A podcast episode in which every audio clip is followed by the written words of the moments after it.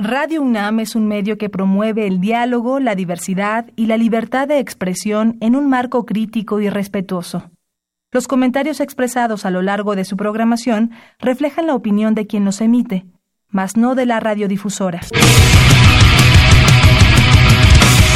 El momento ha llegado. El azul y oro se apodera de tu sentido auditivo. Esto es Goya, Deportivo. Los 90 minutos del deporte de tu universidad. Arrancamos.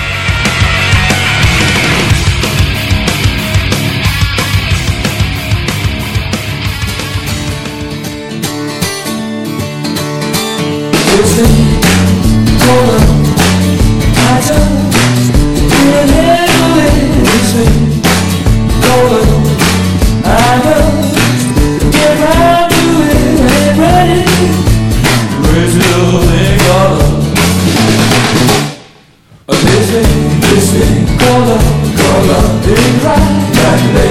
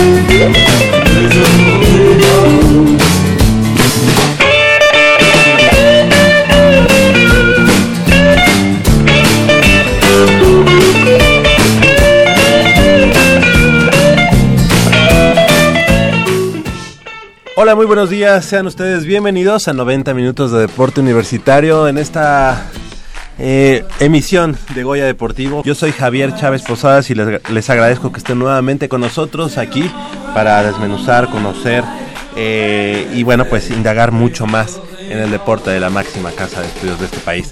Del otro lado del micrófono nos acompaña como cada semana, perdón, en, la en eh, el control de los de pues de la consola de, transmisión. Nuestro buen amigo Crescencio Suárez en la creación de los controles técnicos, así como Armando Islas Valderas en la producción. Así que los saludamos desde Radio Universidad Nacional, aquí en Adolfo Prieto número 133 en la Colonia del Valle. Estamos también a través de internet en www.radiounam.unam.mx, así como a través de facebook.com diagonal Goya Deportivo. Ahí están las eh, distintas, distintas eh, opciones en la, por las que nos pueden seguir la huella. Y bueno, pues eh, sean ustedes bienvenidos a 90 minutos de deporte universitario. Como decíamos, deporte de la máxima casa de estudios de este país. Y nos, me da mucho gusto presentar a mi compañero y amigo Isaac Camarena, ¿cómo estás? Muy buenos días, Isaac. Muy buenos días, Javier. Un gusto de estar con ustedes una semana más. Y como ya lo decías, pues un placer, un placer tener lo mejor del deporte universitario el día de hoy con nosotros. ¿Y por qué no arrancamos de una vez, Javier? Tengo que, que platicarles, comentarles que Matilde Estefanía Alcázar Figueroa, recién egresada de la carrera de psicología en la Facultad de Estudios Superiores Zaragoza y con 22 años de edad conquistó tres medallas, un oro en los 100 metros libres en, eh, como campeona mundial de paranatación con registro de 1 minuto 17 segundos 52 centésimos una plata en 100 metros eh, pecho con marca de 1.40.55 y un bronce en los 100 metros dorso con eh, tiempo de 1.29.12 dentro del Campeonato Mundial de eh, Paranatación celebrado en la Ciudad de México en diciembre pasado. Y bueno, pues nos da mucho gusto tener en esta mañana aquí en Goya Deportivo a Matilde Estefanía Alcázar Figueroa, como ya les decía, egresada de la carrera de Psicología de la Facultad de Estudios Superiores Zaragoza. ¿Cómo estás, Matilde? Muy buenos días, gracias por estar con nosotros esta mañana. Buenos días y gracias a ustedes por la invitación y pues me siento muy contenta. gracias. Felicidades, felicidades por estas tres medallas como ya escuchamos, como ya lo comentábamos, también saludamos a sus señores padres que también están con nosotros aquí en Goya Deportivo. Y bueno, pues eh, antes que nada, mencionar que Matilde tiene un problema degenerativo visual tras ser diagnosticada con distrofia de conos y bastones, estrabismo congénito psicomotor y la natación desde los tres, desde los tres años ha sido parte de su rehabilitación.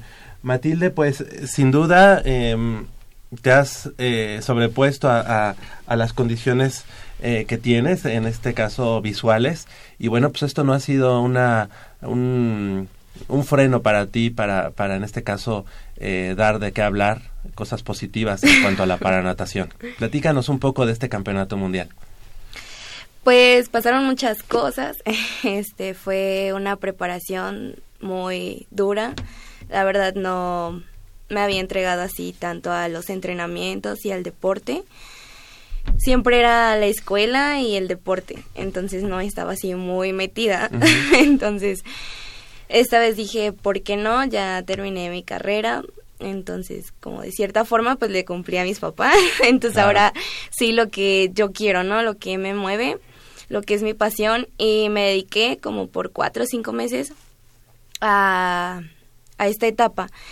Y fue un cambio muy, muy duro. O sea, la verdad, levantarte a las cinco de la mañana y dobles sesiones, aproximadamente como ocho kilómetros y luego la intensidad y luego tu preparación física, entonces la verdad sí es un desgaste muy fuerte, em, pero pues eh, la, palabra, la frase con la que siempre me levantaba era pues por mi sueño, ¿no? Entonces lo que busco y pues soñar es fácil, pero todo sueño tiene su precio, entonces pues tenía que hacerlo eh, a pesar de la fatiga, pero pues ya ese día de competencia pues ahí estuvieron los resultados y pues cuando salí de la prueba me decían, no, pues oro, ¿no? Y pues no sé, era así como, no normal, pero como que no te caía todavía. Entonces ya hasta que era la hora de la premiación y cuando más que nada el himno, saber que tu bandera se levantó y que México estuvo de pie a pesar de lo que nos pasó en septiembre. Entonces fue, la verdad, increíble, súper hermoso. Claro, me imagino y además, eh, pues dando un digno colofón, acabas de terminar también eh, tu carrera eh, en psicología. Y bueno, pues ahora también las, la cosecha de medallas en, en la paranatación. En este en este certamen a quién te enfrentaste a, bueno a exponentes de dónde eh, de Eslovaquia eh, Estados Unidos eh, um, China este um, la India y no recuerdo más. Muy bien y para ti Matilde este de estos exponentes cuáles eran digamos tu rival a vencer o el principal a quien tú querías como derrotar o que te haya costado mayor trabajo pues había una chica de Estados Unidos, que es la que estaba más cerca de, mi tiempo.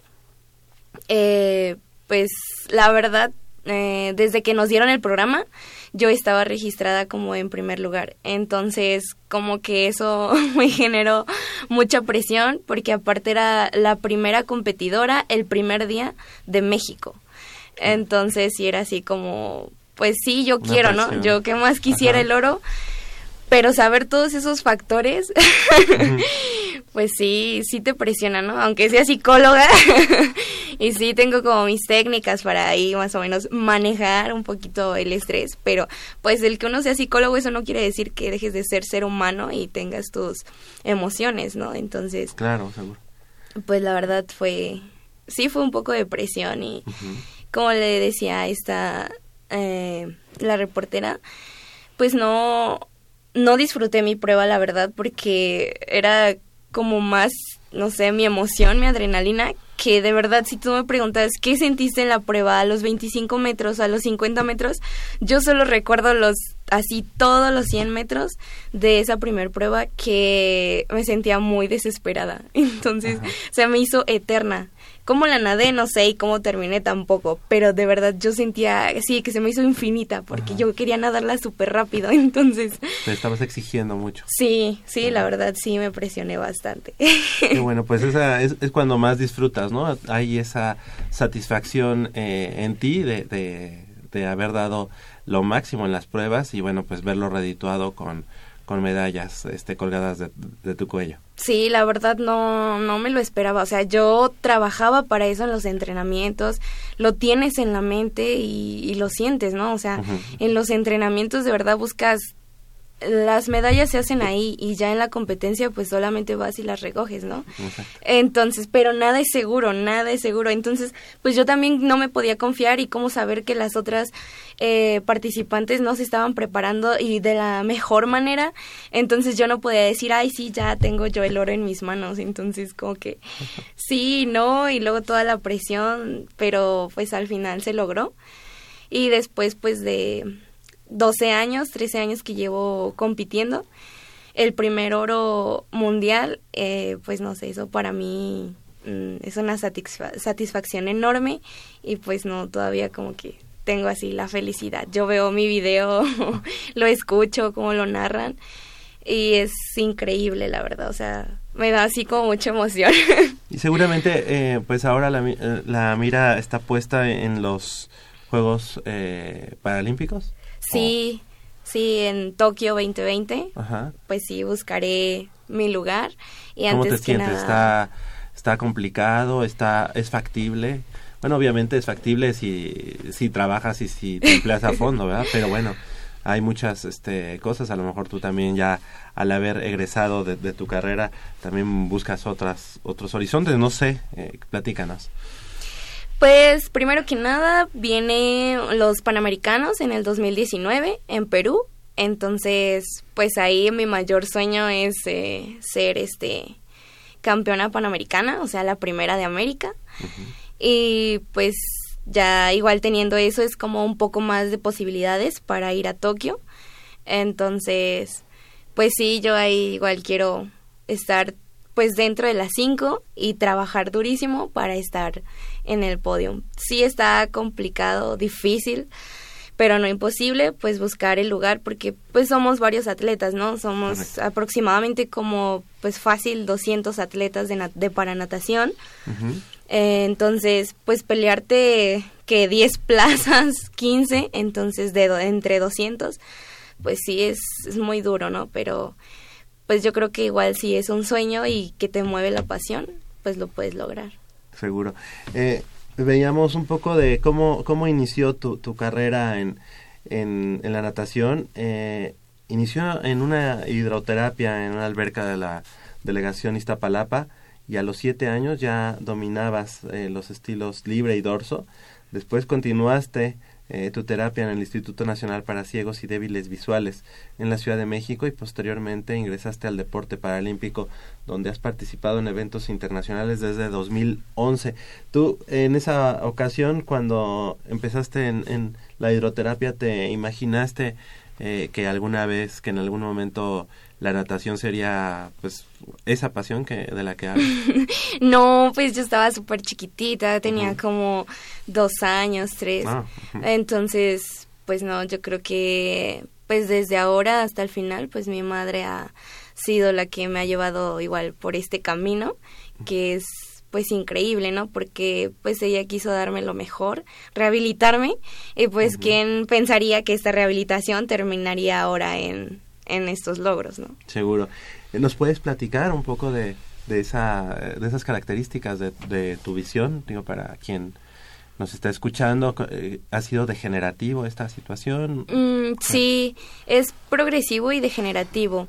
Eh, yo pues tengo este distrofia de cono bastón, estrabismo y nistagmus. Eh, pues ya fue congénito desde nacimiento pues mis papás me, me, contaron que cuando estaba pequeña hay algo que hacen mucho las personas con los bebés, ¿no? Que es que sigan el dedo. Ah. Y pues ellos ahí se dieron cuenta porque yo no lo percibía.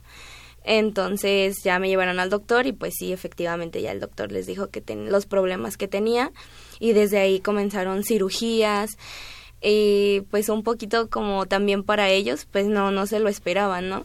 Entonces como que como toda madre, pues siempre quieren lo mejor y que no te pase nada, ¿no? Entonces ella me contaba que era así como de no poner este cosas de vidrio eh, en la casa, pues las como lo más fácil para no chocar y pues que no tuviera accidentes, ¿no?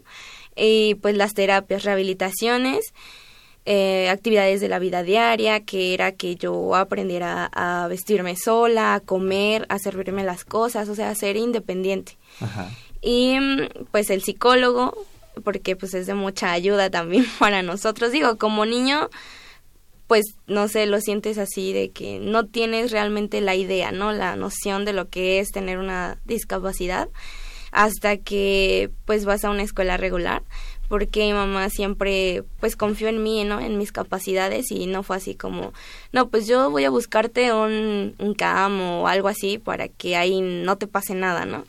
Y sea como más fácil para ti. No lo hizo, al contrario, fue así como pues supongo que ella pensó de yo sé que mi hija es capaz de salir adelante, lo puede dar, sí, a lo mejor de diferente forma y le va a costar un poco más que los demás, pero pues no importa, ¿no? A final de cuentas, pues yo creo que es en el contexto en el que más adelante así vas a estar, o sea, no hay como una zona exclusiva para personas con discapacidad, o sea, tienes que buscar trabajo eh, de igual forma en el mismo contexto que los demás. Entonces, pues sí.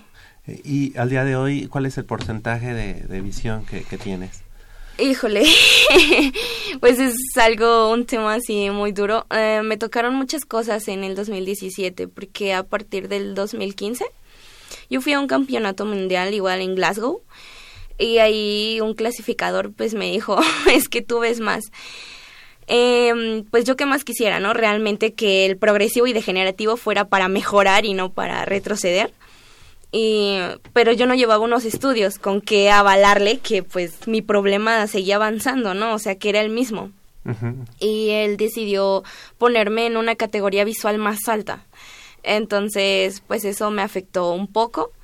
Y yo decía, no, pues es que, o sea, está imposible que yo pueda nadar como esas chicas. Y no porque no tenga la capacidad, pero sí, yo considero que el sentido... Solamente tú sabes cuánto. Sí, no, y el sentido visual realmente sí influye y influye bastante. O sea, tú comparas los tiempos de las chavas ciegas que nadan con unas chavas que ven demasiado, o sea, que ven bastante, y pues sí está totalmente disparejo, ¿no? Entonces Digo, no quiere decir que no seamos capaces, pero sí hay algo de diferencia en cómo nadar, o sea, es muy distinto. Sí, hay que ponerlas en, igualdad, ¿no? De Sí, claro, no, yo pongo una 13 a nadar con gogles totalmente oscuros y pues no creo que de los tiempos que realmente da viendo, ¿no? Okay. Entonces, pues ya yo metí una protesta porque a mí se me hacía injusto, la verdad, porque pues te digo, o sea, te repito, yo no estaba consciente de decir, ah, no, sí, pues sí veo más, ¿no? Entonces, pues a mí sí me molestó y de cierta forma me pegó, ¿no? Porque fue así como es el coraje, ¿no? Y yo decía, pues no, ya para qué pelear, para qué todo. Sí, yo sé que los tiempos están complicados, como una categoría 13, entonces, pues ya mejor así dejo la natación. E-, esa categoría 13, ¿cómo se, o sea, cómo se maneja? ¿Es dependiendo el grado? El grado de, visión, sí. Una S13 es aproximadamente que ve como a 8 metros, 7 metros. Una S12 es con debilidad visual, pero ve, percibe a unos 4 o 5 metros. Y una S11 es que vea a un metro o medio metro y ya sea que sean ciegos totales o luz y sombra o así. Pero de todas maneras, una S11, si todas así, por ejemplo, haya una ciega, una chica que no vea nada y en mi caso que veo a medio metro, eh, a final de cuentas, en la prueba, en la piscina, estamos en igualdad porque nadamos con gogles totalmente oscuros. O sea, de verdad ni siquiera se ve la luz, está así negro, negro. Entonces... ¿Y cómo te guías?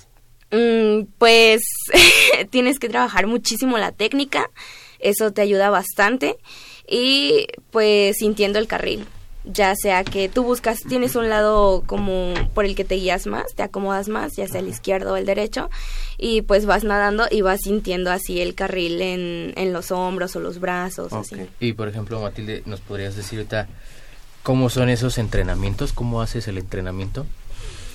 Sí, eh, pues yo aprendí también de esto porque a mí me dieron esta nueva clasificación en julio del 2017. Entonces, pues te digo, yo estaba perdiendo visión. Me pegó muy fuerte emocionalmente porque pues a finales de carrera y te exigen demasiado y buscan nuevas herramientas para cómo salir adelante. En la natación, este cambio de clasificación, yo sentía un miedo impresionante porque decía, pues ya es julio y se supone estaba programado el mundial para septiembre. Entonces yo decía, en un mes y medio, en dos meses, ¿cómo le voy a hacer, no? O sea, de verdad yo no supe cómo fue, cómo pasó que me pudiera adaptar muy rápido. Eh, pero pues se escucha feo, pero por algo pasan las cosas. Y pasó lo del temblor, entonces se recorre hasta diciembre y eso pues de cierta forma me ayuda para una mejor adaptación, un desplazamiento. Y mis entrenamientos pues hay algo que ocupamos, es un resorte, literal, así compras en la papelería un resorte de como de un centímetro de ancho o así y como dos metros de largo. Entonces lo amarras de cada extremo del carril y uh, pues ya mides de la pared a una abrazada tuya para que cuando tú vayas a dar vueltas o llegues, eso sea la señal de que ya estás cerca de la pared y eso se hace en cada extremo, o sea, si sea de 25 o 50 metros, los resortes van en cada lado y así amarrados de un carril a otro. Y así es como nadamos. Y pues mis entrenamientos, pues mi entrenadora es muy genial porque ha trabajado con personas ciegas, entonces pues ya sabe cómo, tiene una hermana ciega, entonces sabe cómo explicarte, cómo orientarte y no decirte así de, mira, así metes la mano así, entonces ella sabe cómo guiarme, ¿no? Y cómo pues hacer el entrenamiento no tan duro de que yo sintiera así de, ay, es que no sé, no me ubico, entonces ella me ayudó bastante a crecer. A... ¿Cuál es tu, entonces tu clasificación? S11. O sea, es la... Con ciegas. Ajá. Sí. Tú entonces eh, puedes ver a medio metro. Sí, sí, eh, pues ahorita ya la luz me lastima bastante por lo mismo de la distrofia y pues ya estoy como en lo último, ya solo queda como un 10%, 15% de visión. Entonces, digamos que ya si vuelve a ocurrir este pues una bajada de visión o la siguiente etapa, pues sí ya es la ceguera total o igual solamente luz y sombras. Ya en el sol ahorita pues es así nada más como la luz y la sombra. Ya realmente pues me lastima mucho el sol y no alcanzo a percibir. Entonces esto implica usar bastón, que también fue algo, un proceso un poquito duro porque pues nunca lo había usado. Y te digo, o sea, sabes que tienes una discapacidad, ¿no? Y que el día de mañana te puedes quedar ciega, pero es como cuando te dicen, eh, tu mamá se va a morir y sabes que se va a morir, pero cuando está en la situación o cuando ya se murió, pues es diferente, ¿no? Entonces yo sabía que el día de mañana mi problema iba a avanzar, que iba a haber cambios, sí lo sabía, pero cuando estoy en ese proceso de que ya te está cambiando la vida, entonces es más duro. Claro, sí, sí. Eh, ¿Ahorita me alcanzas a ver? Mm, no, un poquito. Solo así como la sombra. Okay. algo así. Ok. Híjole, pues eh, qué, qué orgullo, digo, para, para tus papás el hecho de que hayas concluido ya la carrera, que hayas, este, además brillado o que estés brillando en el, en el en la natación y si gustan si se pueden acercar un poquito este tus tus papás por favor nada más para que nos eh, compartir con ustedes este eh, este momento. ¿Se puede presentar, señora? ¿Cuál es su nombre? Ah, mi nombre es María Norma Figueroa Reyes. Bienvenida. ¿Y usted? Yo soy Josué Alcázar Real. Perfecto, pues bienvenidos. Y bueno, pues obviamente la felicitación a Matilde, pues es tiene que ser este en, en equipo, en equipo porque ustedes han hecho ese equipo ese, equipo eh, que, que le ha llevado a esto a la consecución de estos este, resultados tanto en lo deportivo como en lo, en lo académico y en la vida personal.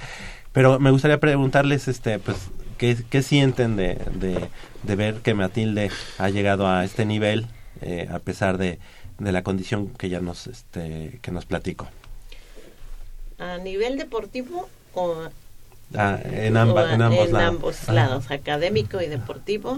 No, pues es un orgullo muy grande. Ajá. Es la más chica, es la quinta de hija, la, la más pequeña. Todos tienen estudios, todos tienen dos carreras, Felicidades. pero a nivel, al nivel universitario, ella es la, la que ha llegado más, Más alto, lejos. sí, más, más lejos. A nivel deportivo, pues uno, uno, un orgullo muy grande, como me dicen las amigas, ¿no? ¿Tú eres la mamá gallina? No, eres la mamá eh, pavo real, porque no cabes, no cabes, sí, efectivamente. Es un orgullo muy grande porque sí se puede, se puede llevar ambas cosas, el- la escuela con, con el deporte, dándoles todo el apoyo que ellos necesitan como, como personas, buscar, buscar que, que ellos no queden rezagados, porque ahora en la actualidad ya no hay tanto que se escondan a las personas con discapacidad. El, el apoyo que, que ella ha necesitado desde que ella nació lo ha tenido eh, an- en los dos en los dos niveles Seguro. Sí, sí. en el académico era leer con ella nosotros le leíamos nosotros le escribíamos Ajá. ella su Ustedes también memoria hicieron era una parte de la carrera, ¿no? sí, sí. Señor. Pues este. em, imagínense ustedes, Ajá. es bastante difícil el llevar eh, dos carreras paralelas. la carrera deportiva y la carrera académica. Pero a mí, no porque sea mi hija, ¿verdad? Pero, pero yo la admiro como padre porque se ha esforzado demasiado y su discapacidad nunca ha sido piedra de tropiezo para, para que ella alcance sus metas, Claro. ¿verdad? Entonces, este, yo como padre creo que soy el padre más, más orgulloso del mundo. Sí, ¿verdad? Ah, Y este, Afortunados. Pues mm, no me no, no siento el- pena, ¿verdad? Por decirlo, pero no es jactancia de mi parte, pero pero es una chica con con muchas características buenas, ¿sí? Es una chica humilde, una chica estudiosa, una chica este, ¿cómo le diré? Una chica especial, la verdad, especial en, en todos los aspectos. Y pues me enorgullece mm, como padre. Soy el padre más orgulloso, lo vuelvo a repetir y no me cansaré de decirlo. Claro, ese es un... Tienen muchos motivos para estar orgullosos y bueno, pues agradecerles que, que, que hayan estado esta mañana con nosotros.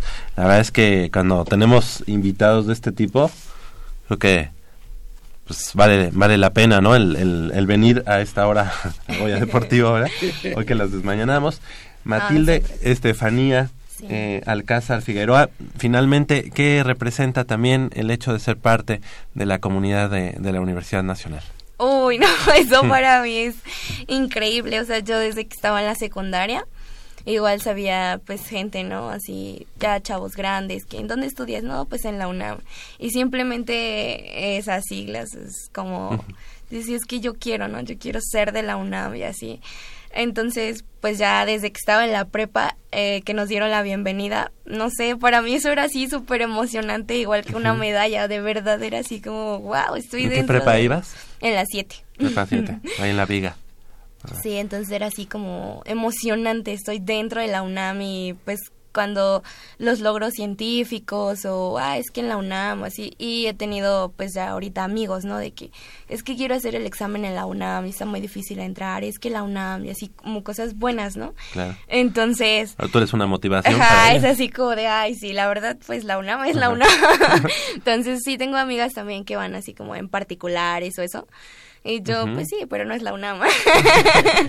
Entonces, digo, o sea, como todo, ¿no? Pueden decir, no, pues Sí. cosas de la UNAM, así, pero pues digo, cada quien habla como le va en la feria. Yo con todos mis maestros y en, en las escuelas que estuve, o sea, en la FES y en la Prepa 7, siempre me apoyaron y todos estuvieron pues súper conmigo. Entonces, pues para mí por eso la UNAM tiene un significado increíble, ¿no? Y aparte que he encontrado maestros súper inteligentes y así, que digo, wow, lo que tiene la UNAM.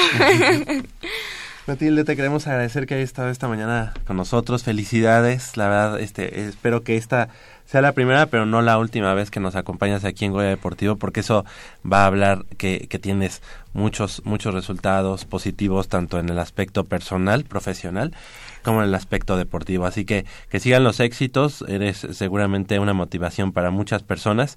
Felicidades para tus papás, que, que, que han hecho también un gran un gran esfuerzo y un gran equipo contigo. Esas medallas las tienes que compartir con ellos, seguramente así lo has hecho, ¿verdad? Y bueno, pues aquí te esperamos en Goya Deportivo para que nos sigas platicando de los éxitos que vienen en el camino. ¿Te parece? Muchísimas gracias, sí. Muchas gracias. Gracias, señora Norma. Gracias. Gracias por haber estado esta mañana con nosotros, señor. Gracias por haber estado con nosotros. ¿eh? Que sigan los éxitos en equipo. Gracias. gracias.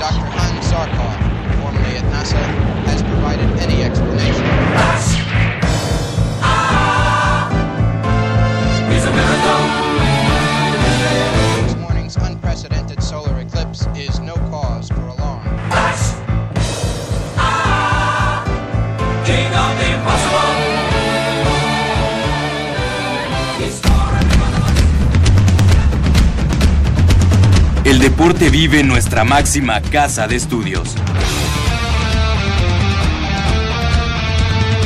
Más de 40 disciplinas diferentes, cientos de deportistas, una sola voz. Goya Deportivo. Cada sábado el felino se apodera del cuadrante. 90 minutos del deporte de tu universidad. Escúchanos todos los sábados de 8 a 9.30 de la mañana por el 860 de AM. Goya Deportivo. La voz del deporte universitario.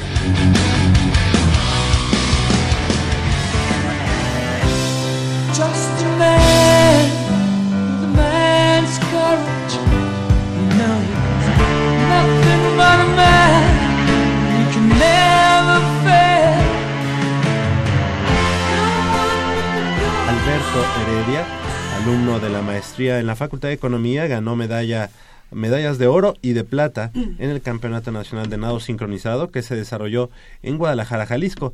Alberto asumió una de las mejores decisiones de su vida deportiva. El joven universitario es un precursor del nado sincronizado varonil y ya dejó constancia de su talento en dicha disciplina, la cual reconoció su valor, madurez y confianza al ganar ese par de, de medallas en el Nacional. Y precisamente le damos la bienvenida a nuestro buen amigo eh, Alberto Heredia, como ya decíamos, alumno de la maestría en la Facultad de Economía. ¿Cómo estás, Alberto? Buenos días.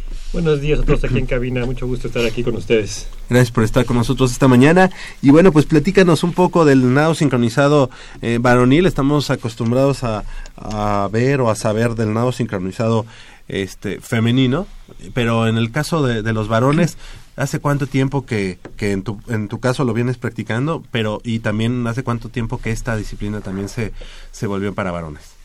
Bueno, eh, fíjate que antes que nada el nado sincronizado, pues sí, como bien dices, anteriormente solamente era para mujeres y oficialmente a nivel internacional hace aproximadamente dos años que empezaron a incluir a los hombres.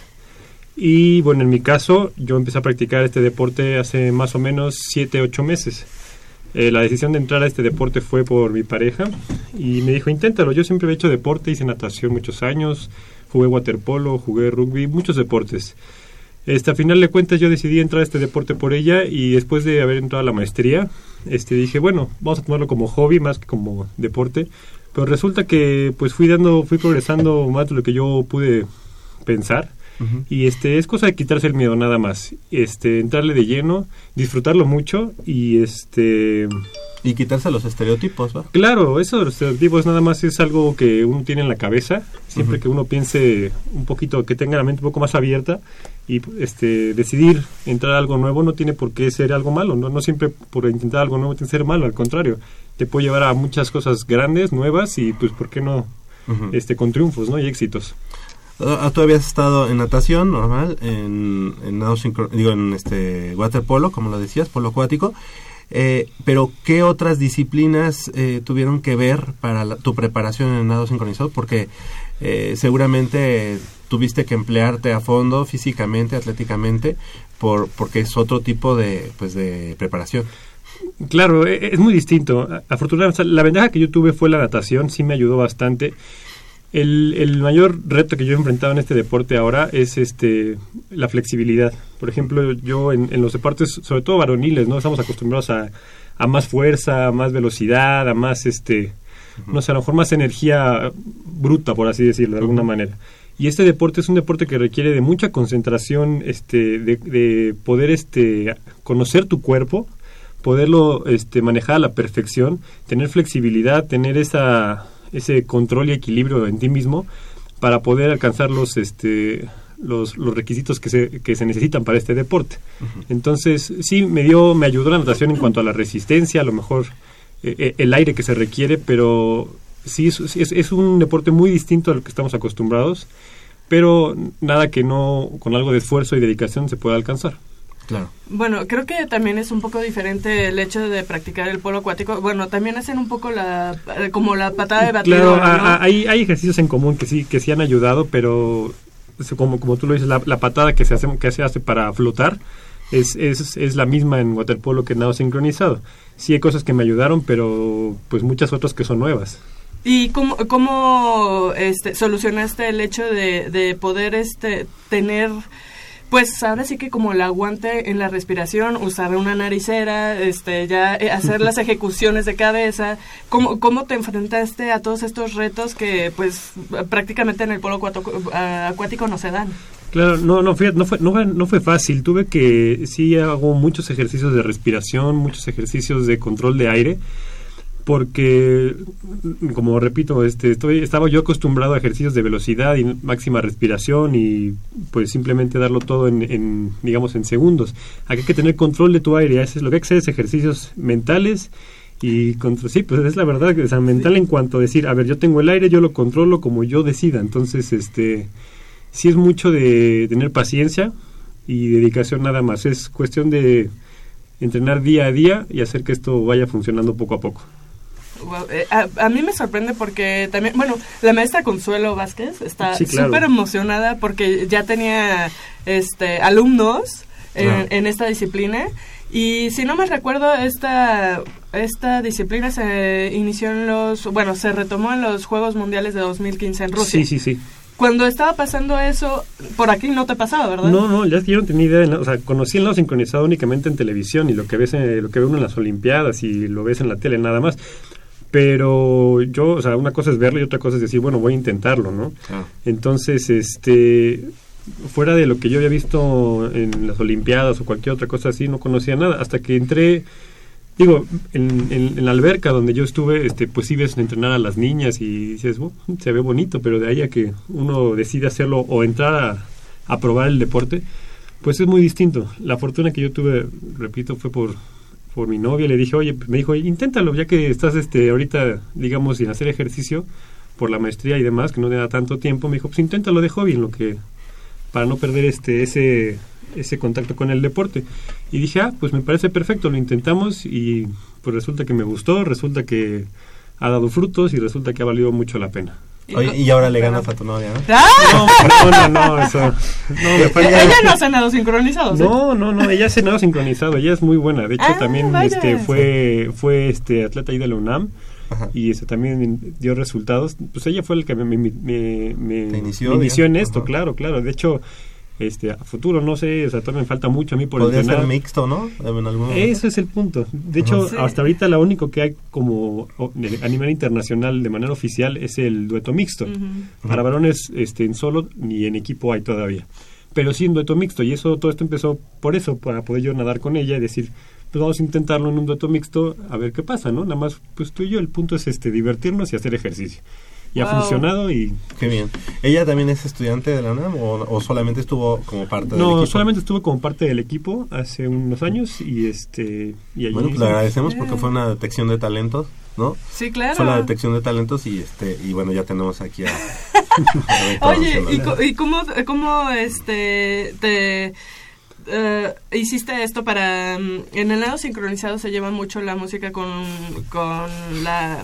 O sea, con la, la métrica, el punto es sí, el ritmo que hay que tener. Es algo complicado, la verdad, porque mientras estás bajo del agua hay que estar pensando en muchas cosas. Uno, en la, en la respiración, obviamente, los movimientos que tienes que hacer en coordinar tus brazos y piernas. Y además, tener la cuenta de, de la música que estás escuchando, ¿no? A mí me, me ha resultado bastante complicado. Les digo, es un deporte muy, muy completo y no nada más físico, también mental. O sea, es algo que yo pues, nunca había experimentado. Y sí, mantener el ritmo y llevar los tiempos que se te piden es algo que todavía me cuesta trabajo, no se lo voy a mentir. Y este. Pero vaya, vas- tú vas escuchando, no sé si los que han podido escuchar o ver cómo se entrena, pues es con golpeteos abajo del agua, ¿no? Escuchas un tac, tac, tac, y tienes que guiarte y hacer tus movimientos tal cual van sonando los, los tiempos en la música. Pero sí es algo, al menos para mí me ha, me ha- me ha costado cierto trabajo, pero bueno, Claro. nada que con, con entrenamiento se logre. Oye, Beto, ¿y eh, cuántos, con, cuán- contra cuántos te enfrentaste en este nacional? E- En este nacional, fíjate, estuvo vaciado porque yo iba con la idea de que, bueno, soy el único hombre y pues, pase lo que pase voy a ganar porque pues, nada más soy yo, ¿no? ¿Pero había la Pero- categoría? Es, o sea, sí se abrió la categoría, de hecho hubo un hombre más, este, pero eh, lo interesante aquí no fue que nada más compitiera contra los hombres, como era el único dijeron, bueno, eso no tiene mayor chiste, entonces me pusieron junto con las con las niñas. Entonces, eso fue lo complicado. Me dijeron, no, pues es que vas contra las niñas también, porque pues, Sí, para que si haya, no, com- pues para que haya competencia. o- oro o plata. el Sí, no, no hay de otra, sí, ¿no? Para que haya competencia. Y dije, no, en la torre, pues, pues ya, ya vine aquí, ya estoy hasta acá, pues a, a hacerlo, ¿no? Sí. ¿Y, y qué pensabas en ese momento cuando te ponen a competir contra las chicas? O sea, en tu cabeza, ¿qué decías? Ok, voy a, pues, a enfrentarme a lo mejorcito o, o me va a Sí, costar. mira, fíjate que digo, también es, es vaciado, porque si tú me hubieras visto en el campeonato, pues, pues yo ya estoy grande, inclusive para cualquier deporte yo ya estoy grande en ese sentido. Y todas las niñas, pues son niñas pequeñas, de 12, 13, 14 años a lo más, ¿no? Y yo las veía todas, este, pues al lado mío, nadando y todo, y también me veían, y, y este, ¿qué hace aquí, no? Y, este, pues sí, es la verdad. Y este, me dijeron, y hay, hay niñas muy buenas, la verdad es que son muy buenas. Y este fue un primer campeonato nacional, digamos, a nivel, este, hay, hay dos niveles, este es el, el primer paso que hay que dar. Y este, cuando dije, no, pues vas contra las niñas pequeñas, dije, pues bueno, pues ni modo, así es esto, ¿no? Y a darle, y ya estoy aquí, pues, ¿qué más da, no? Y cuando me dijeron que iba contra las niñas, aunque no me lo esperaba, dije, bueno, no me preocupa, o sea, a lo mejor son mejores que yo, no importa, yo vine a hacer lo mío. La verdad traté de dejar eso de lado para tratar de concentrarme en mi prueba nada más y dar lo mejor que tenía. Y una medalla de oro y una medalla de plata. Sí, claro, no, no me puedo quejar. La verdad es que salió bastante, bastante bien. Ni yo me lo esperaba, para ser sincero, pero bueno, vamos por buen camino y pues a ver hasta dónde llegamos. ¿Y qué viene en ese camino, Alberto? Pues digo que todo inició como, como pues igual por, por Aranza, mi novia, le dije, este, todo inició para hacer un, un, un dueto mixto. O sea, ahorita lo que sigue y lo que quiero hacer es hacer un dueto mixto igual en el campeonato nacional, que al parecer va a ser en abril de este año. Entonces, si todo sale bien, ahorita lo que sigue nada más en puerta es el, el dueto mixto, que es para lo que inicié todo esto. Ok. Perfecto, pues eh, Eh, amigo, la verdad es que el, el- el camino se- va haciendo este, sobre esa marcha, ¿no? De pronto llegas a, a este campeonato nacional, medalla de, oro- de oro, de plata, ya viene por lo que originalmente habías iniciado, que es eh, el dueto mixto, y posiblemente a partir de eso se abran otros caminos, ¿no? Sí, claro, no lo sé, digo, no, no, no es, no, No estás pensando no en estoy eso. pensando, o sea, pienso ahorita en la prueba que viene, creo que es lo que uno debe de hacer, porque si no uno nada más se hace este, ideas que a lo mejor no, no vienen al caso, hay que estar este, enfocados en, en una meta a la vez, ¿no? Es lo que yo creo, y este, igual regreso a lo mismo, quitarse todos los tabúes, estereotipos y demás, y hacer lo que tienes que hacer nada más por gusto, esto es por gusto nada más, por amor al deporte y, O sea, dar lo mejor de sí. Oye, en el A- nacional... Aranza no estuvo con nosotros, perdón. Sí. Sí, ¿verdad? Ah, pues le mandamos un saludo, claro que sí. En el nacional, igual que, bueno, no sé, al menos en la Olimpiada las niñas les ca- eh, califican formas y técnica y todo eso. Igual te calificaron a Sí, ti. claro, fue igual, fue lo mismo. O sea, o sea, se califican, ah, hay varias pruebas, ¿no? Pero la que es obligatoria es la de, la de figuras, que es estando estático en el agua, hacer la figura que se te Ajá, indica ajá. y este y te califican según tu, tu actuación, ¿no? Y este sí, fue lo mismo, estás, estás tú solo frente a seis jueces, que creo que es lo más nervioso que te puede, bueno, a mí me puso súper nervioso, ¿no? Estar frente a seis jueces que son profesionales en el deporte y tú apenas iniciando dices, bueno, y como hombre, pues, después de haber pasado a todas las niñas, pues la verdad es que sí uno se pone nervioso, por más que no quiera, ¿no? Pero el punto es controlar eso, y sí, las pruebas fueron las mismas, me calificaron las, las figuras, que fue donde sacamos el segundo lugar, y después haces tu rutina, este, tu rutina, que es este con la música, haces este, pues, pues si te coordinas con, con tus, tus figuras y la música, y eso es lo que presentas. Igual tienes rutina libre. Sí, sí, hay, hay dos tipos de rutina, la libre y la mm, rutina libre y rutina, este, este me fue el nombre ahorita. Este, La- bueno, la- es la que tiene los elementos que te piden y la, y la libre, ¿no? Que es como tú decides hacerla. Como más obligatoria. ¿no? Ajá, exacto. Ajá. Y este, esta fue la, la rutina libre y sí la hice este según lo que mis entrenadoras me hicieron, me dijeron hacer y este pues di lo mejor que tuve. Oye, ¿y qué, ¿y qué música pones? ¿Tú la eliges? Y claro, es, es una combinación de elegir, porque siempre es un, es un rollo ponerse de acuerdo con la entrenadora y con las entrenadoras y tú, ¿no? Uno dice, no, pues yo quiero nadar esto, la entrenadora dice, no, pero es que eso no es posible para un campeonato nacional y demás, entonces tratas de llegar a un acuerdo, pero sí, básicamente uno lo elige. Pero podrían haber dicho, eso no es, no es posible que tú como hombre hagas Sí, más claro, o sea, bueno, también, o sea, imagínate, rompes un ¿no? poco ¿Qué, qué pusiste? ¿Kiss o algo así? No, no, no, en este caso fue una fue la música de Juego de Tronos, la- Ah. el tema de Juego de Tronos. La verdad es que me gustó, a mi entrenadora también le gustó y dijimos, ah, órale va. Eso fue un tema. Sí, sí, sí, estuvo bastante bien. Sí, también es, es- es raro, ¿no? Porque igual como, por lo mismo está este deporte pensado primeramente para mujeres, pues sí, la música suele ser por Sí, lo general un poco más femenina. No tiene nada de malo, pero vaya, el punto Pues es sí. por lo mismo de Por eso era una pregunta que sí te quería Sí, hacer. claro, no, no, no, hay, hay que ponerse de acuerdo. Y en este caso, pues sí, yo elegí esa de Juego de Tronos para que, bueno, al menos pues haya, haga presencia y digas, bueno, Sí, se escucha diferente. claro, claro. Alberto Heredia, pues eh, la verdad es que nos da mucho gusto que hayas estado con nosotros esta mañana aquí en Goya Deportivo, que, que seas el, prim- el primer hombre, por lo menos que yo conozco, que, Sí, que no, hace no nado somos sincronizado muchos. y que estés rompiendo esos, ese tipo de, Oye, de cosas, de estereotipos. perdón, antes de que nos vayamos rapidísimo, tengo una, una Claro. pregunta súper pudorosa. No, no, dime. Venga. Este, eh, ustedes también se tienen que depilar para hacer sus rutinas, ¿no? Sí, es algo eh, nuevo, fue todo un, algo nuevo para mí. Dije, no, no inventes esto de depilarme. Pues, y yo que digo, no es que sea el más velludo del mundo, pero sí es algo que nos piden hacer y más para campeonatos nacionales. Pues sí, porque sale tu pierna y, Claro, entonces imagínate totalmente ahí, diferente a las gritaba, ¿no? Y entonces, este, sí hay que, hay que, hay que depilarse, pues yo me, me rasuro más que depilarme, ¿no? Pero pues sí es algo que hay que hacerlo. Y, pero es algo, es, es algo Sí, nuevo, ¿no? pues, Es- pero no digo nada que no se pueda ¿no? hacer eso, crece, el vello crece y no pasa nada. pues sí. Buena, buena pregunta. Pues, Alberto, muchas gracias por haber estado esta mañana con nosotros. Que, que sigan los éxitos en, en esta nueva etapa deportiva que te has trazado, como es el nado sincronizado varonil. Y, y bueno, pues estamos al pendiente de, de los logros de cada paso que, que des en esta, en esta disciplina deportiva. No, pues muchísimas gracias a ustedes. Un saludo a mis entrenadoras, Ofelia Pedrero y Atenea Ortiz. Y pues cuando quieran, aquí estamos con ustedes. ¿Entrenas ahí en Ciudad Universitaria? O sea, o tengo varios lugares de entrenamiento según este donde se vaya pudiendo porque a veces este las, las condiciones no lo permiten en CEU pero sí tengo ahí en CEU y en otras albercas que he podido conseguir para poder entrenar Perfecto. Enhorabuena, muchas gracias por haber venido. no pues a ustedes y mucho gusto estar aquí con ustedes Alberto Heredia, alumno de la maestría en la Facultad de Economía y que ya como comentamos ganó medallas de oro y plata en el Campeonato Nacional de Nado Sincronizado que se llevó a cabo allá en Guadalajara.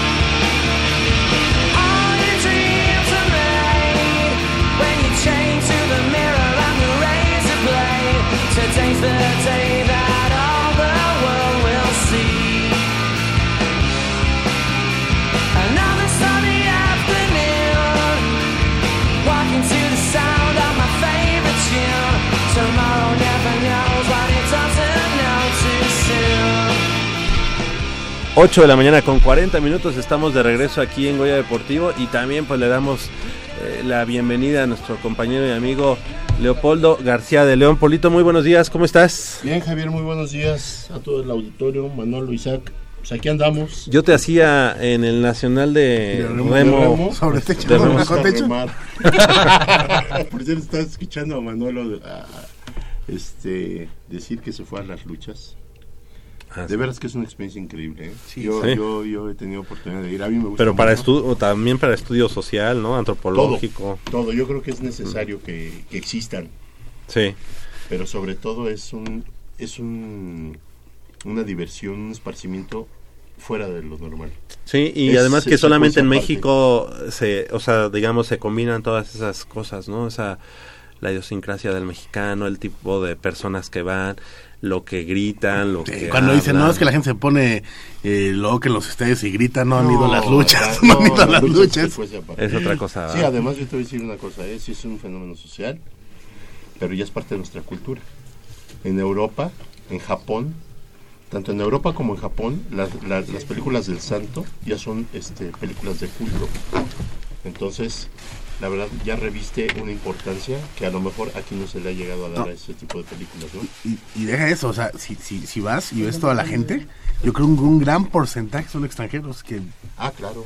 Ah, hay un, o por cierto, ¿eh? hay un camión, estos turibuses, Sí, que también que te lleva entra. ahí a, a- a la Arena México. te- Oye, pues ya no conozco a quedas. los luchadores. Yo le estaba diciendo, oye, pues Octagón, ¿no? No, que Ah, ya me sale existe. con Octagón, y ya están, son más, más viejitos. Ya Bueno, está, oye, ya pero- está el nieto de Octagón. y No, mira, está volador, está. Volador. este, Mira, este, vola- ese volador, pues apenas ahorita que lo dijo, yo dije, ese es, es bueno. carístico, Está místico, místico, mi- está- que, que carístico es mi- Ajá, el que era El místico. que era místico, ¿no? Creo que se había ido a Estados Unidos, ¿no? Exacto. Yo me compré la máscara de tinieblas. Es una de las más bonitas que hay. Desde, mi- desde- y tinieblas ya no existe. ya No, y, ves al, al qué monito. No, Oye, ¿y el huracán Ramírez ya no existe? Ah, no, no, pues ya vas a estar hablando. No. del papá del perro. Ajá. Pues, ahí, pues la verdad es que... lindo. Tenemos sí, que organizarnos y Vamos. vamos a dejarlo para. Pues vamos, sí. Sí, debe ser en breve. ¿no? ¿Verdad? Claro que sí, Para pues... que dejemos ahí nuestras frustraciones. Exactamente, y, y queremos este, agradecerles que, que esta mañana estén con nosotros. Vamos a, a platicar, eh, ya se hizo de manera oficial el nombramiento del coach Miguel Ángel eh, Padilla de- de- por parte del equipo de Pumas Acatlán. Miguel Ángel Padilla Ramos, eh, y le damos la bienvenida. Coach, muy buenos días, gracias por estar con nosotros esta Hola, mañana. buenos días. Muchísimas gracias por la invitación. Ajá, y mi buen amigo, maestro eh, Cristian, recuérdame tu apellido, Cristian. Salazar. Cristian Salazar, eh, que, bueno, además de que es- está ahí en la, en la- en el departamento de gestión ¿no? institucional, allá en la FES Acatlán. Muy buenos días, gracias por estar con nosotros. Gracias a ti, Javier, y a todos. Muchas gracias. Sí, bueno, pues eh, platícanos, maestro Cristian Salazar, sobre este nombramiento que ya que se dio de manera oficial del coach Miguel Ángel eh, Padilla por parte del equipo de Pumas Acatlán. Sí, Javier, pues hace ya un par de semanas eh, el director, el doctor Manuel Martínez Justo, decidió nombrar a al doctor Miguel Ángel Padilla como head coach, partiendo de eh, la base de que una demanda fundamental de la comunidad era la identidad que bueno se pretende reforzar y en ese sentido bueno lo que se busca es que los propios osos que fueron seleccionados Puma, que fueron seleccionados nacionales, tomen la responsabilidad y ahora sí sin pretextos puedan eh, construir un programa serio que compita con los mejores programas del fútbol americano. Seguro, eh, la verdad es que el, el director, el, el doctor Martínez Justo, ha, desde un principio se ha decantado como un ferviente seguidor ¿no? del equipo de, de la FESA Catlán, en ese caso, bueno, obviamente de los otrora osos de la NEPA Catlán, hoy, hoy convertidos en Pumas, Pumas Acatlán. Y coach Miguel Ángel Padilla, ¿cómo tomas este nuevo reto que, bueno, ya, ya lo habías tomado de manera interina, pero al día de hoy ya de manera oficial? de manera- No, es un reto, es un compromiso bastante personal y gracias al apoyo de las autoridades de la universidad, este, regresamos, regresamos, tenemos una segunda oportunidad, pero tenemos el compromiso con las con el doctor Justo, con Cristian, de sacar y llevar esto adelante, ¿no? regresar a lo que teníamos, los valores, este, la mística, los colores. Entonces tenemos que trabajar duro. Es un compromiso, es difícil, no es nada fácil. ¿Por qué? Porque las otras instituciones están este, preparándose, tienen becas. Entonces nosotros tenemos una variedad, una gama, gracias al apoyo, para poder ofrecer a los estudiantes. Entonces, este, estamos conformando un staff de buenos entrenadores para poder enfrentar el reto con, con, con ahínco, ¿no? Con, claro. ¿Cómo, cómo encuentras a, la, la, organización? ¿Cómo, eh, ¿Cuál es tu primer diagnóstico después de estas semanas de, de, pues de conocerla o reconocerla? Como, como todo cambio, este, hay mucha expectación por la gente a participar, ¿no?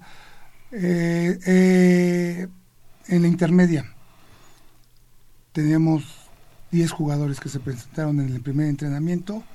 Ahorita, gracias al trabajo de los entrenadores, gracias al apoyo de la escuela, están este, en lista 80 jugadores. De los 80 jugadores, pensamos los coaches, quedamos con 65. Entonces, ha habido una aceptación porque se está trabajando con disciplina, se está trabajando con los valores, estamos retomando las bases del fútbol, y la gente está entendiendo. Nos están llegando jugadores de los clubes, la misma cantera ya empieza a regresar y están volteando hacia, hacia, hacia Catlán, en el sentido de que han visto el trabajo, las mejoras de las instalaciones, están viendo el trabajo del día a día, entonces estamos por buen camino. Perfecto. Y eh, digamos, a diferencia, o cuáles son las diferencias que tú eh, has podido palpar, coach, este, en, referencia a cuando estuviste con el equipo, eh, si no mal recuerdo, 2006?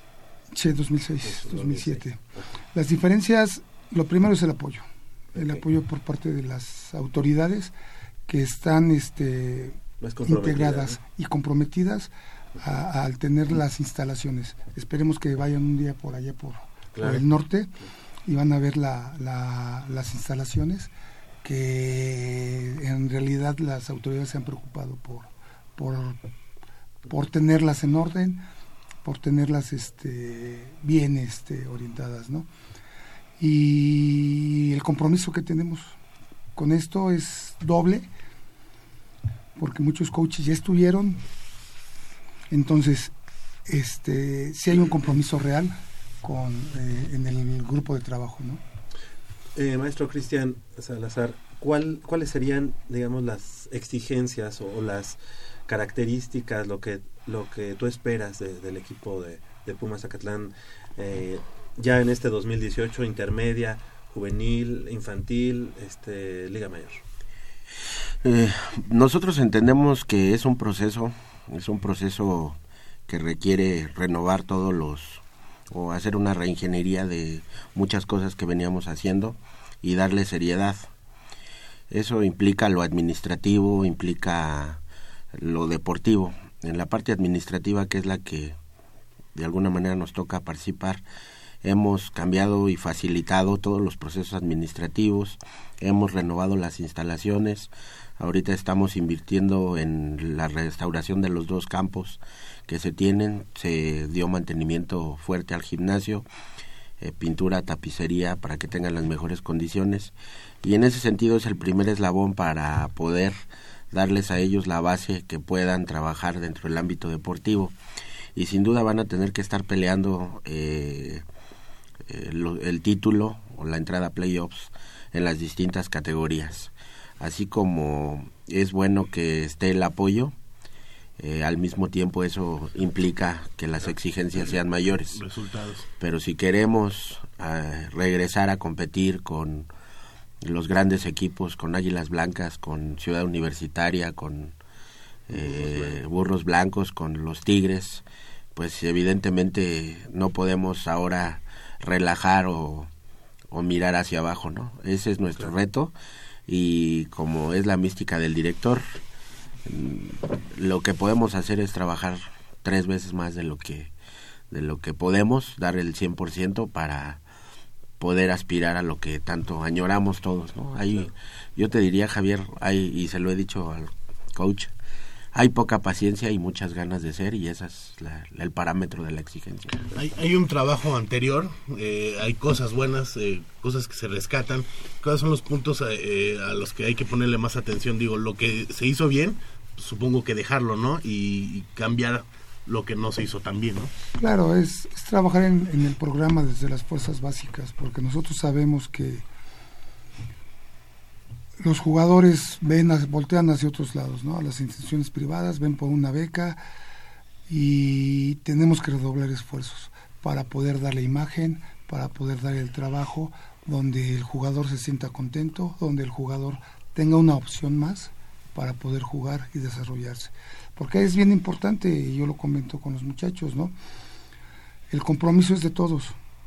Y el compromiso a medida que las autoridades están respondiendo, nosotros tenemos que responder, ¿sí?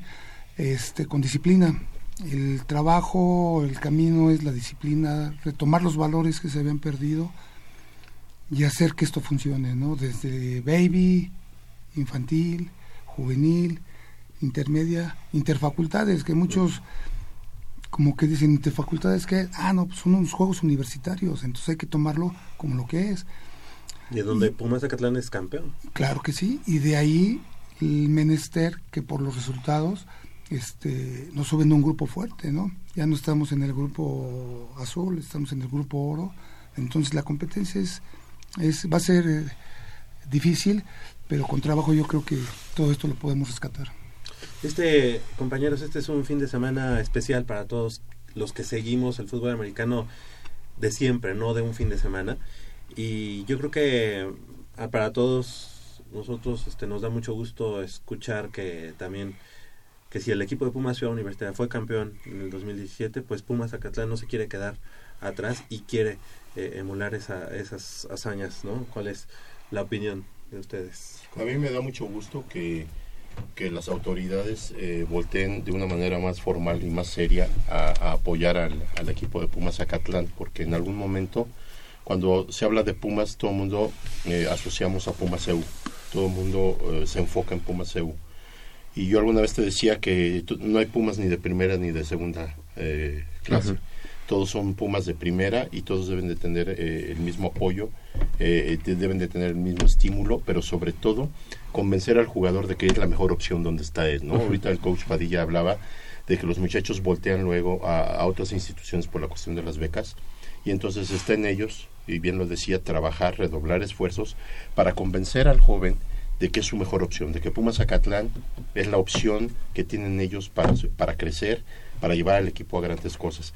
Todo esto, obviamente, desde, desde el apoyo que reciben de las autoridades. Ahorita hablaba este Cristian de, de- de- de la renovación del gimnasio. Qué importante es tener instalaciones eh, presentables, cómodas, accesibles, eh, bonitas.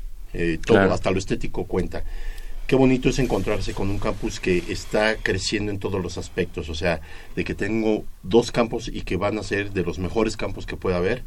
Entonces, todo esto para mí es un estímulo como jugador. Más el proyecto que me presenta a mí el coach o los coaches, el plan de trabajo que me presentan a mí y que es convincente, me hacen todavía tener más identidad y quererme eh, integrar más rápido y, y- y, no sé, abrazar los colores de- de- del equipo y llevarlo para arriba, ¿no?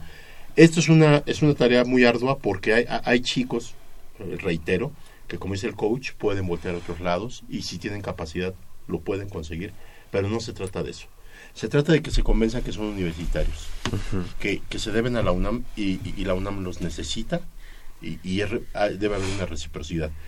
Y que eh, en este caso en las manos de, de- de personas expertas y que vienen con muchas ganas de trabajar, no solo se están enfocando en, en que Pumas Acatlán, Acatlán Liga Mayor sobresalga, sino quieren que toda la organización Pumas Acatlán Sí. sea un ejemplo a seguir.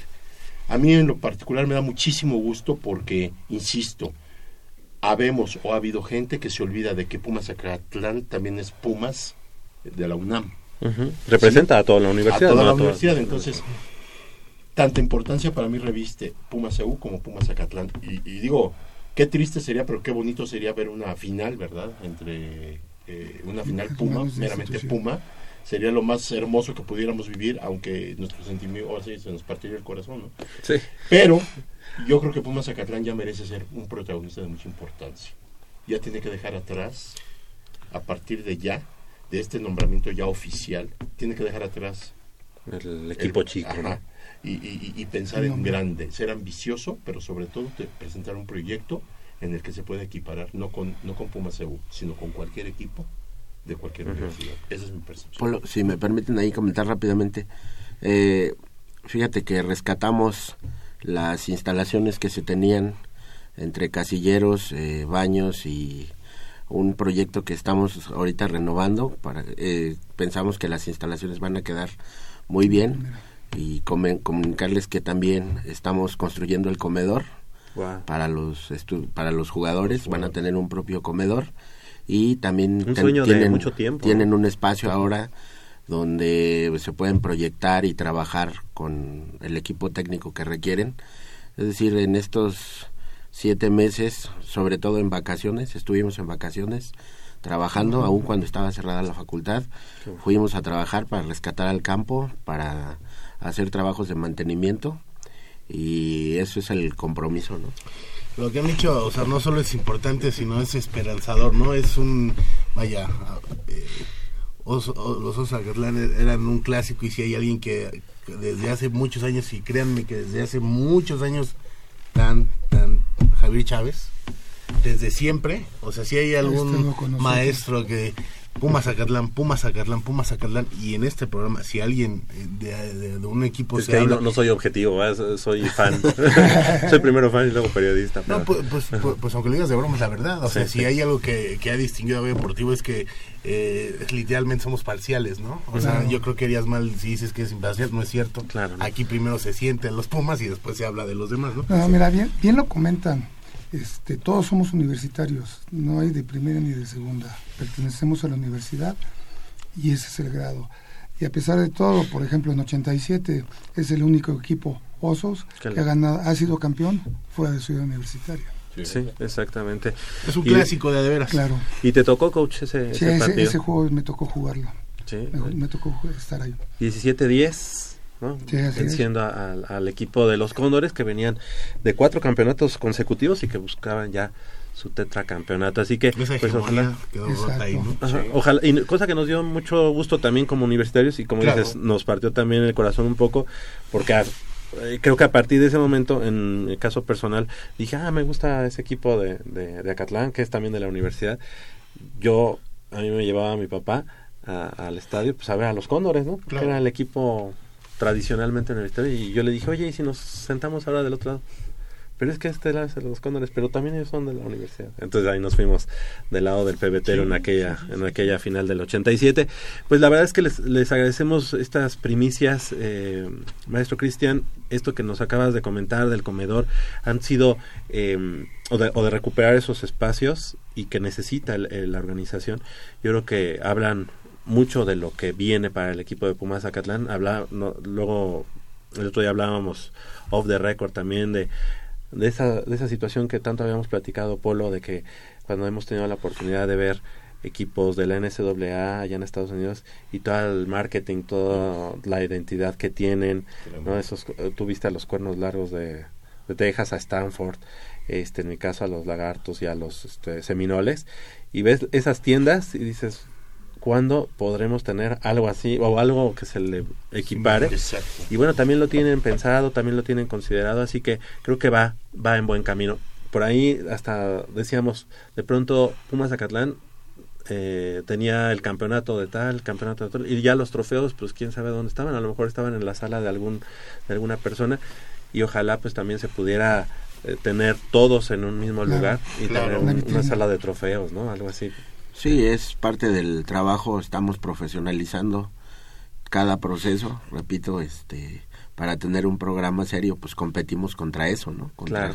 gente seria y qué bueno que decían esto de tu característica que estabas dale y dale, porque yo creo que eso es lo que caracteriza lo que caracteriza a, los Pumas de Acatlán que somos bien este, perseverantes, Claro. por no decir rayando en lo necios, ¿no? Y No, lo que pasa es que, ta- es que también la, la- yo creo que la, este, la difusión que se le den a los equipos debe ser de una manera, este, equitativa. Equitativa. Claro. Sí, o sea, para mí es importantísimo que cada semana le des tanto brillo al juego que tiene Pumas Zacatlán como el que tiene Pumas Claro.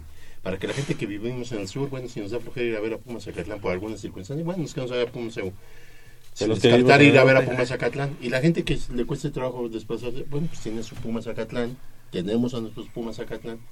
Y tarde que temprano los vamos a ir a ver, eso es la verdad. Claro. Claro. Pero lo importante es que la difusión va a ser gran parte de que el estudiante, no nada más el jugador, el jugador Sí, ya lo vive, como- que el estudiante le nazca el sábado en vez de estar este levantándose por ahí de la una de la tarde, diga, mañana tengo juego con, de mi equipo, mañana juega mi equipo, me voy con los cuates, nos organizamos y vámonos a ver a Pumas. Sí, la es muy bonito ver en todas las universidades que los muchachos, los estudiantes, ya estén listos para el sábado ver a sus equipos. Claro. Eso es bien importante. Y fíjate que la, ya eh, esta nueva administración pues permitió la transmisión de los partidos desde desde ahí este es una señal hecha por y para los universitarios así que pues todo eso va, va sumando no coach finalmente ya tienes parte de tu staff definido nos Ya, podrías ya, dar ya, algunos adelantos Este, a la defensiva, mi coordinador defensivo es Gilberto Vega. ok Fue jugador, capitán de, de, este, de los Osos. Este, Osvaldo Langarica en la línea. Se queda el Pato Gleason en, este, con los profundos. Eh, mi capitán del 87 regresa, Román Caliz con los linebackers. Del lado ofensivo está Agustín Barba, Galo García Rojas, Bernie, que jugó conmigo en la Prepa 9, se integra con nosotros. Con los profundos se queda... sí, el, el coach Bernie eh, que estaba un poco mal de salud Sí. ah, sí, le mandamos un saludo ya porque Está ya un poco, ya, ya está recuperado. Qué bueno, está qué con, bueno.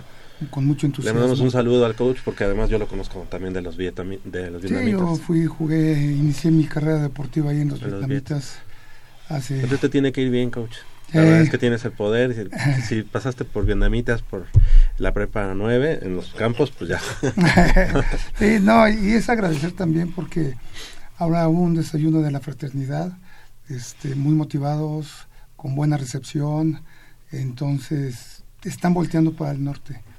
Entonces, nada más ahí, no defraudar y trabajar, trabajar, trabajar para Y qué bueno que sea incluyente ese staff, porque está eh, el coach Gleason, que Sí. él fue parte de Ciudad Universitaria, pero pues digo, al final de cuentas son gente que va a sumar para el equipo, ¿no? Sí, claro que sí. Perfecto, coach. Pues muchas gracias por haber estado esta mañana con nosotros. Gracias por traernos estas primicias, eh, maestro, maestro eh, Cristian Salazar. Y obviamente, pues la, la invitación está abierta para que en cualquier momento que se necesite dar a conocer algo importante, pues aquí, aquí ten- tengamos la primicia igual, como Gracias, el día de gracias. hoy. Nada más déjame hacer un pequeño comentario. Claro. La invitación de todos los que quieran seguir jugando y participar en, en el equipo, las puertas están abiertas, los entrenamientos em- están, es- vamos a entrenar de 6 a 9 de la noche para poder recuperar y captar más gente y este pues el espacio está dado, ¿no? Liga Mayor, entonces, entre- entrenamientos de entrenar 6 a de 6 9. a 9 de la noche.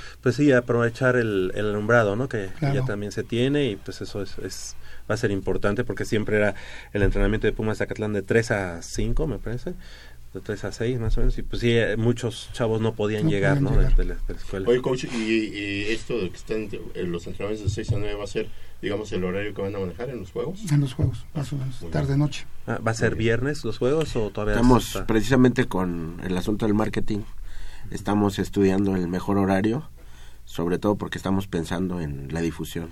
Claro, que vaya toda la comunidad. No, está estamos, padrísimo, ya- ya estamos buscando. sales con una victoria de Pumas Zacatlán. Sí, ya dices, Te ahora apareces sí. en tu Inicias casa el el- martes el por fin ahí, de ¿no? semana de buenas. Y me gustaría, me gustaría este, invitarlos a que algún día transmitan desde la facultad. Algún día también podría Sí. salir Goya Deportivo desde allá, desde la FESA Catlán. Claro, uy, pues Este, sería, sería muy padre para pues nosotros, sería la verdad. interesante. Pues mira, el viernes, el triunfo, ya nos quedamos ahí platicando todo, platicando, sí. Aprovechando platicando. que tenemos un... Ya. eh, sigo haciendo com- comerciales, aprovechando que tenemos un set de radio nuevecito. Ah, perfecto, Eh, no, para pues, los estudiantes. un día? Sí, pues ya, Para ya, los ya estudiantes, el, maestro Cristian ya dijo, nada. sí.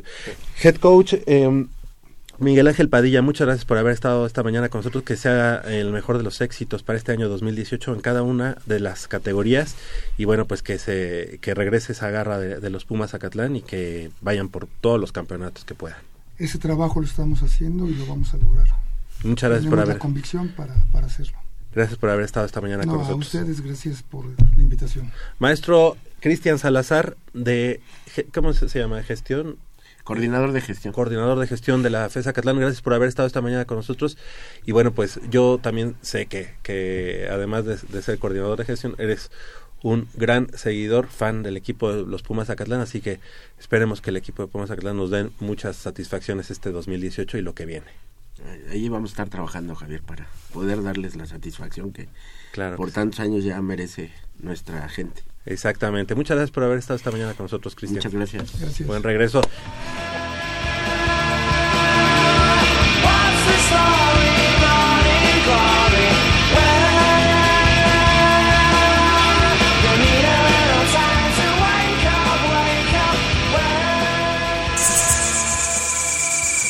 Mmm, está buenísima.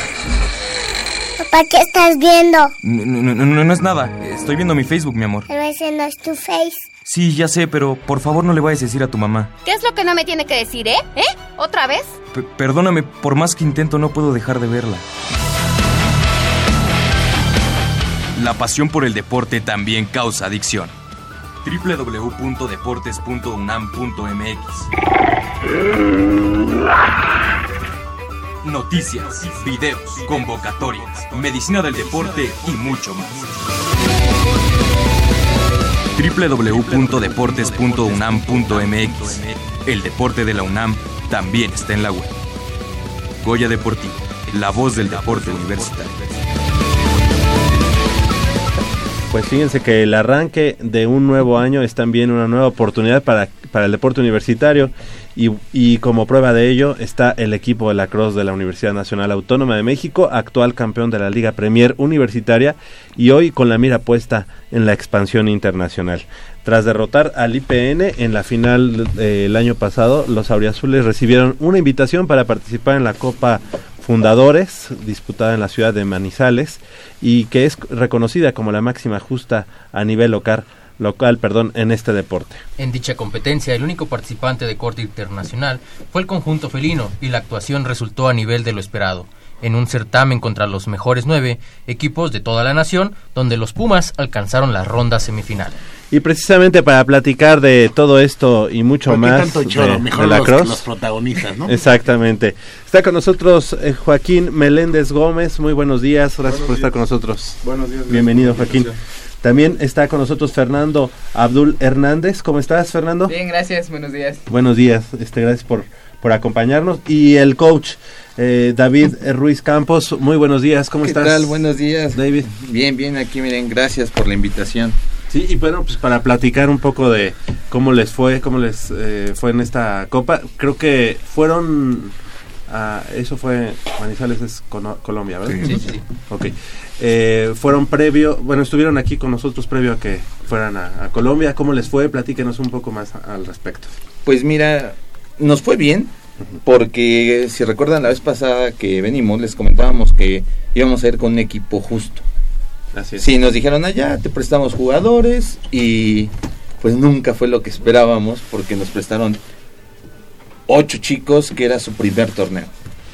Entonces empezamos a tener conflictos que, que desgraciadamente no están dentro de mis manos porque Una querían entrar, tuviste, ¿no? También. querían sacar a ellos. Yo tuve una lesión el primer el antes del torneo entrenando con nosotros hubo una lesión que, que fue bastante fuerte. De hecho, cuando regresé me podían amputar mi pie. Entonces, este, pues fue levantar la cara y, y dedicarnos al, Pero ¿cómo que amputar el pie? Pues ¿qué pasó? Me dieron un golpe, se empezó a hacer cada vez más grande el golpe y lo que generó eso fue que al momento del- de la lesión o del contacto se quedó una bacteria en la herida. Entonces lo recomendable era no jugar, yo no sabía. Obviamente jugamos todo el tiempo y pues la se empezó a como a regar toda la, la bacteria por el pie y sí, se puso feita la cosa. Caray, y, bueno, ya, este, obviamente ya dado de alta, ya al día de hoy, y ¿qué, qué, qué les dejó este la participación en esta Copa Fundadores? Pues experiencias muy bonitas porque es muy padre salir del país y medirte contra este tus similares de, de otro de otro lado y ver este pues que realmente tenemos un muy buen nivel y yo creo que si hubiéramos tenido una plantilla más eh, larga Ujú. hubiéramos podido llegar más lejos porque incluso el, los juegos más este cerrados que tuvimos contra el equipo que fue campeón este bueno el- los contra el equipo campeón las veces que jugamos eh, fueron juegos muy cerrados entonces Ujú. este así como nosotros éramos los que les dábamos batalla teniendo tres personas más yo creo que sí hoy nos Muy hubiéramos traído el trofeo Fernando, muchas veces en este tipo de, de certámenes donde son ustedes invitados, pues también eh, son el in- invitado incómodo, ¿no? De pronto eh, hay, ustedes tienen mayor nivel y se tienen que, que medir a, pues el, el combinado especial de, de ese país. En este sentido, ¿cómo, cómo les fue? ¿Cómo este, fueron los resultados? ¿No hubo arbitrajes medio tendenciosos o algo? Nos fue bien. No, no voy a decir mentiras, quedamos en tercer lugar. Desgraciadamente pudimos haber quedado en un mejor lugar. Tuvimos un, un compañerillo que falló el, como todo buen mexicano, el último tiro sin portero y la bola.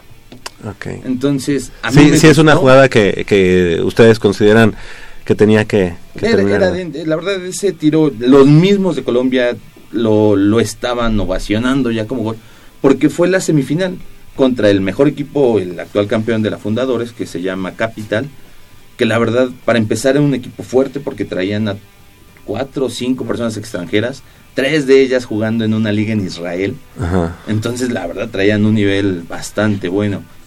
El primer partido lo perdimos 4-2. El- La semifinal íbamos 1-1, no, 1-0, perdón, en el último cuarto. Cuando desgraciadamente era, era meter ese gol.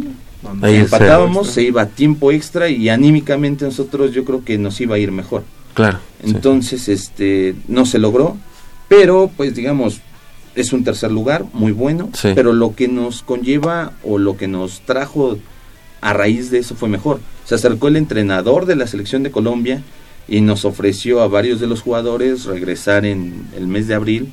Ok. a, pues una era hacer pruebas con ellos para su selección y o, o regresar como equipo otra vez. No a todos los invitó. Ciertamente fueron seis jugadores los que nos dijo para regresar a, a competir contra su selección. Nos dijo tal cual, traen un muy buen nivel. Si algo necesita la selección es jugar contra gente como ustedes. Entonces creo que fue algo bastante bueno. y Nos ser dieron- parte de la selección de Colombia, este, eh, eh, digamos, requiere pues una doble nacionalidad. Así es, nos ofrecían la, o sea, nos iban a apoyar con la nacionalidad y era tramitar el pasaporte de allá. Entonces realmente nos dijeron es sencillo. Había, yo creo que ten- tenemos buenas posibilidades, pero creo que ahorita no era el como algo que buscamos, es estar viajando allá, es Sí, hacer claro. más cuestiones, ¿no? Y ahorita tenemos en el dentro del panorama o bueno, yo todavía no ni siquiera se los he comentado porque no hemos regresado a entrenar. La intención es viajar otra vez, pero ya ahora es ir a España. Ok. Entonces, este, ya estoy en contacto con gente de allá. Y digo, si vamos a gastar realmente a Colombia otra Oye, vez. Fernando y Joaquín ya se dijeron, ah, ya- se qué, buena, qué buena noticia, dice aquí al aire, ¿no? Como para cuándo, ¿no? ¿Para cuándo sería? En noviembre. Noviembre. También se está pensando allá. El equipo de que esté en Madrid es muy grande y creo que nos ayudaría bastante. Ok. Sí, es bastante Eh, en este caso, este Joaquín, eh, ustedes como, como equipo, como asociación, eh, pues han tenido que soportar ese tipo de gastos, ¿no? El ir a, Colombia. Eh, de, de pronto, por parte de la Dirección de Deporte de la universidad, ¿qué se ha recibido? Digo, ya tienen actualmente un campo, un campo que comparten con otras dos disciplinas, que es rugby y ultimate. Sin embargo, ¿qué es lo que han recibido? Por ejemplo, vemos que ustedes siempre que salen este como representativo llevan pues su ropa, su ropa de, de- de entrenamiento, su ropa de, de, de lacrosse.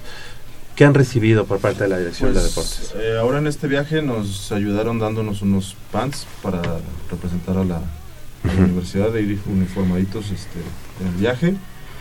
Y pues el campo, que es yo creo que la ayuda más grande que nos dan, el tener el lugar para poder practicar, es una ayuda impresionante porque no en todas las escuelas este, se les da tanto apoyo al, al deporte y más a este el lacrosse que es demasiado nuevo y Claro. este, apenas va empezando. Entonces, pues, ya con el campo, yo creo que es una ayuda muy grande. Es bueno. De ahí fuera, pues el campo con eso. Coach, y por ejemplo, ahorita hablando ya de los reclutamientos, ¿por qué no hacer la invitación? Aprovechar los micrófonos a quien nos esté escuchando y por qué no nos cuenta cuáles son esos requisitos que necesitan para ser elegibles. Pues nada más tener las ganas de entrenar este increíble deporte y presentarse en el campo de usos múltiples, lunes, miércoles o viernes, de 4 a 6. En la- nuestras redes sociales, eh, que nos encuentran como UNAM Lacrosse, este, ahí vamos a estar subiendo los, este, las fechas y los, los días en los que, los horarios en los que vamos a estar haciendo el reclutamiento por si la gente tiene dudas, que nos escriban ahí al Facebook o Instagram, ahí siempre se contestan las dudas que, que nos manden. Entonces, este, lunes, miércoles y viernes, ahora que ya nos este, den el campo otra vez, iniciamos entrenamientos y toda la gente que quiera participar, bienvenida. No hay un, un estilo que eres muy flaco, que eres muy gordo, que eres muy chaparro, que eres este, muy alto. Cualquier persona entra, todos este, aprendemos y pues nada más es paciencia y, tenerle cariño al, al deporte porque es este un juego muy noble contigo. Lo que tú le das, él te regresa. Es muy padre. Pues este chicos, les queremos agradecer que hayan estado esta mañana con nosotros, felicitarlos por porque siempre vienen a platicarnos este cosas muy positivas de en cuanto a, a su deporte y ob- obviamente pues esperemos tener mayores este eh, noticias al respecto y, e irlos y ya cuando empiece la liga pues que nos digan su rol de juegos para poderlos ir a, a- a seguir en todos los- sus partidos sean de, de local o de visitante ¿les parece? Gracias. Muchas gracias a Joaquín Meléndez Gómez No, gracias. gracias a ustedes. Muy amable. Y también a Fernando Abdul Hernández, gracias por estar con nosotros. Gracias. Y eh, al coach y jugador también, David Ruiz Campos, muchas gracias. No, muchísimas Por aquí nos gracias a vemos pronto y, este, y que sigan los éxitos para el Across de la Universidad Nacional. Muchas gracias. Del otro lado del micrófono, Crescencio Suárez en la operación de los controles técnicos y Armando Islas Valderas. Y de este lado del pro- de, en la, producción Armando Islas y de este lado de la transmisión. Y nos despedimos y los invito a que el próximo sábado en punto a las 8 de la mañana nos sintonice en una emisión más de Goya Deportivo con 90 minutos de deporte universitario, deporte de la máxima casa de estudios. Hasta la próxima.